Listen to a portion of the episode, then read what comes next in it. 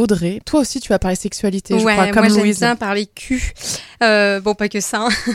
Euh, non, moi aujourd'hui, je me suis dit que, que vu que le festival, ça m'avait pas mal chamboulé, que euh, j'allais un peu vous raconter ma vie pour le mettre au travers de trois concepts euh, dont je vais vous parler l'hétérosexisme, l'hétéronormativité et la pansexualité. Donc, je vais vous raconter une petite anecdote. J'étais en quatrième, j'avais dans les 13 ans. On n'avait pas cours et on avait décidé d'aller dans le champ, à côté du collège, loin des regards, histoire de passer du temps ensemble. Parce qu'on s'entendait bien, on se voyait aussi en dehors de l'école, parce qu'on habitait à 10 minutes à pied à peine. Je me retrouvais souvent dans sa chambre, on écoutait de la musique, genre Linkin Park ou Deftones, à fond. On riait, on dansait, on était libre. Alors, quand on s'est retrouvés dans ce champ-là, à côté du collège, on s'est taquiné.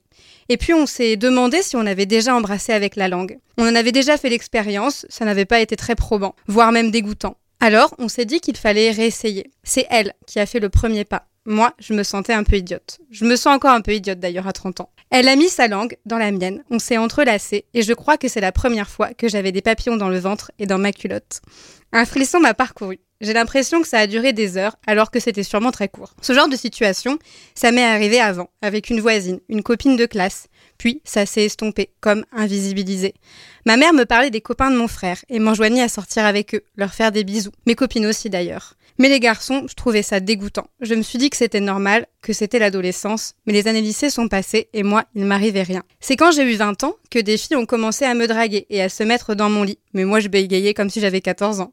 Puis, ce sont des garçons qui à leur tour se sont glissés dans mon intimité. Alors, j'ai accepté cette bisexualité qui m'animait, sans en être d'ailleurs très satisfaite. J'ai compris, quelques années plus tard le concept de pansexualité, que je trouve plus satisfaisant et inclusif. La pansexualité, c'est quoi? Ça se définit comme l'attirance sexuelle, émotionnelle, romantique ou spirituelle pour d'autres personnes, sans considération de leur sexe biologique, de leur expression du genre ou de leur orientation sexuelle. Une personne pansexuelle, comme c'est le cas pour d'autres orientations sexuelles, peut être attirée par une personne située ou sur l'expression du spectre du genre, incluant des hommes, des femmes, des personnes bigenres, queer, intersexes ou autres. Le terme pansexualité peut également être employé par les personnes qui ne souhaitent pas s'identifier comme strictement hétérosexuelles ou bisexuelles, ni se rattacher à un genre particulier, ou qui souhaitent rejeter la binarité de genre et de sexe. Il est à noter différentes interprétations qui coexistent entre elles.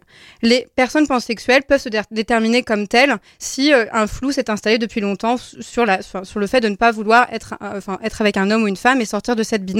Quand je repense à mes parents et à leurs injonctions maladroites à sortir avec des garçons parce qu'avoir une fille lesbienne, c'est pas envisageable pour eux, j'ai compris que j'avais été victime d'hétéronormativité et d'hétérosexisme. L'hétéronormativité étant la croyance selon laquelle tous les individus appartiennent à des genres distincts et complémentaires, hommes et femmes, possédant des, rôles naturels dans la vie. Elle suppose que l'hétérosexualité est la seule orientation sexuelle ou seule norme et considère que les relations sexuelles et conjugales sont plus ou uniquement faites pour des personnes de sexe opposé. L'hétérosexisme étant le système politique et structurel qui consiste à véhiculer dans la société le privilège hétérosexuel. Si vous voulez creuser la question, je vous conseille de voir la super conférence gesticulée de Ronan Perrault, Tu ne seras pas une, pédale mon fils, qu'on a programmée dans le cadre de notre festival, ainsi que des lectures, notamment le dictionnaire de l'homophobie de Louis-Georges Tin, mais également le concept de la pensée straight de Monique Wittig. Ces deux-là, en gros, ils nous expliquent que partout dans la société, les injonctions à être hétérosexuels et en plus aimer la bite, c'est la norme absolue. Dans les pubs, les films, dans les préjugés qu'on peut véhiculer sur les filles et ou sur les garçons ou autres. En mai 2013, une enquête auprès de 93 000 personnes LGBT de l'Agence des droits fondamentaux de l'Union européenne soulignait que deux tiers des homos européens partageaient la crainte d'être mal regardés, d'entendre un commentaire négatif, voire d'être verbalement ou physiquement agressés et par conséquent n'osaient pas se tenir la main en public. En 2017, le rapport d'SOS Homophobie dit que 11% des actes homophobes et transphobes ont lieu les lieux, dans les lieux publics. Alors la conclusion c'est quoi? Une des manières de lutter contre l'homophobie, si tu es hétéro, eh bien c'est de prendre conscience que c'est un privilège. Gomme-le autant que tu peux, ou en tout cas encourage tes copains, tes copines, lesbiennes, gays, bi, trans ou autres à se montrer, défends-les et montre que la visibilité ça se passe pour tout le monde. Si tu ne comprends pas les concepts LGBTQI+, viens poser la question. Regarde un documentaire, va sur YouTube, élargis ta manière de voir le monde et de voir les gens.